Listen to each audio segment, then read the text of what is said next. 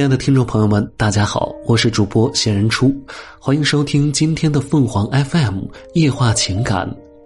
我知道是你。那一天，是我当父亲以来第一次知道心疼孩子。我的一位中年朋友的父亲，便是从前年代的一名玻璃匠，他的父亲有一把德国造的玻璃刀。有次，我这位朋友在我家里。聊起了他的父亲，聊起了他父亲那一把视如宝物的玻璃刀，心中感慨万千。他说他父亲一向身体不好，脾气也不好。他十岁那一年，他母亲去世了，从此他父亲的脾气就更不好了。而他是长子，下面有一个弟弟，一个妹妹。父亲一发脾气，他就首先成了出气筒。年纪小小的他，和父亲的关系越来越紧张，也越来越冷漠。他认为他的父亲一点也不关爱他和弟弟妹妹。少年时的他心里竟有点恨自己的父亲。有一年夏季，他父亲回老家办理他祖父的丧事，父亲临走，指着一个小木匣，严厉的说：“谁也不许动那里边的东西。”他知道父亲的话主要是说给他听的，同时猜到父亲的玻璃刀放在那个小木匣里了，但他毕竟是个孩子，免不了会对他产生好奇心。于是父亲走后的第二天，他打开了那个小木匣，但他只是将玻璃刀从双层的绒布套子里抽出来欣赏一番。第二天，他又将玻璃刀拿在手中。找到块碎玻璃，试着在上面划了一下，一掰，玻璃分成两半他就觉得更好玩了。以后的几天里，他也成了一名小玻璃匠，用东捡西拾的玻璃碎片儿，为同学们切割出了一些玻璃的直尺和三角尺，大受欢迎。然而最后一次，那把玻璃刀没能从玻璃上画出纹来。仔细一看，刀头上的钻石不见了。他这一惊非同小可，心里毛了，手也被玻璃割破了。他怎么也没想到，使用不得法，刀头上那粒小只又小的钻石是会被弄掉的。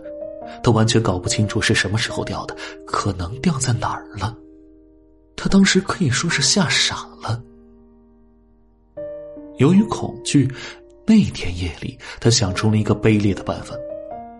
第二天，他向同学借了一把小镊子，将一小块碎玻璃在石块上仔仔细细捣得粉碎，夹起半个芝麻粒儿那么小的一个玻璃碴，用胶水粘在了玻璃刀的刀头上。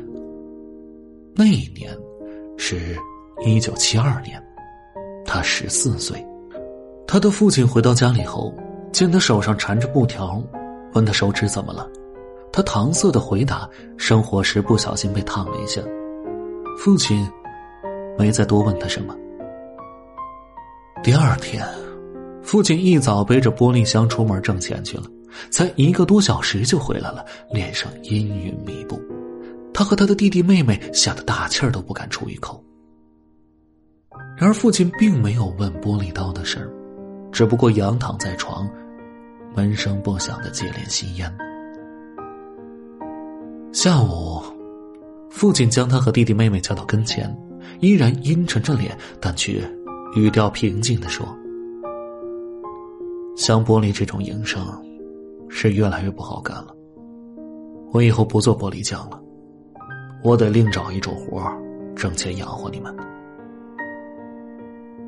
以后。”他的父亲就不再是一个靠手艺挣钱的男人了，而是一个靠力气挣钱养活自己儿女的男人。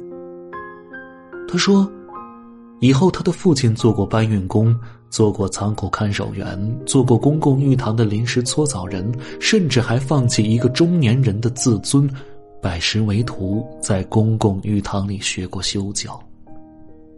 而且，他父亲的暴脾气不知为什么竟一天天变好了。”不管在外面受了多大委屈和欺辱，再也没有回到家里冲他和弟弟妹妹宣泄过。那当父亲的，对于自己的儿女们也很懂得问饥问寒的关爱着。这一点一直是他和弟弟妹妹们心中的一个谜。到了我的朋友三十四岁那一年，他的父亲因积劳成疾，才六十多岁就患了绝症。在曾做过玻璃匠的父亲的生命之烛快燃尽的日子里，我的朋友对他的父亲孝敬倍增。那时，他们父子的关系已经变得非常深厚了。在医院住院时，趁父亲精神还可以，儿子终于向父亲承认，二十几年前父亲那一把宝贵的玻璃刀是自己弄坏的。不料，他父亲说。当年我就断定，是你小子弄坏的。儿子惊讶了，为什么呢？他的老父亲微微一笑说：“你以为你那种法子高明啊？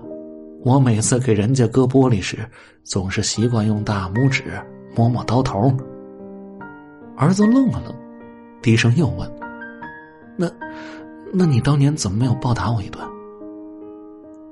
他那老父亲注视着他，目光一时变得极为温柔，语调缓慢的说：“当年我是恨不得几步就走回家里，见着你掀翻就打。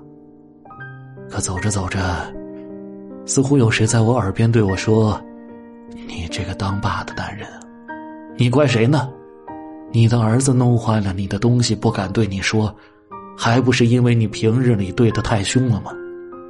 你如果平日使他感到你对于他是一个最可亲可爱的人，他至于那么做吗？你儿子的做法是怕你怕的呀。我走着走着就流泪了。那天是我当父亲以来第一次知道心疼孩子。以前呢，我的心都被穷日子累糙了。我的朋友，一个三十四岁的儿子，伏在他老父亲的身上，无声的哭了。听众朋友们，无论你是开心还是难过，不管你是孤独还是寂寞，希望每天的文章都能给你带来不一样的快乐。你也可以关注我们的微信公众号“情感与美文”，收听更多内容。我们下期再见。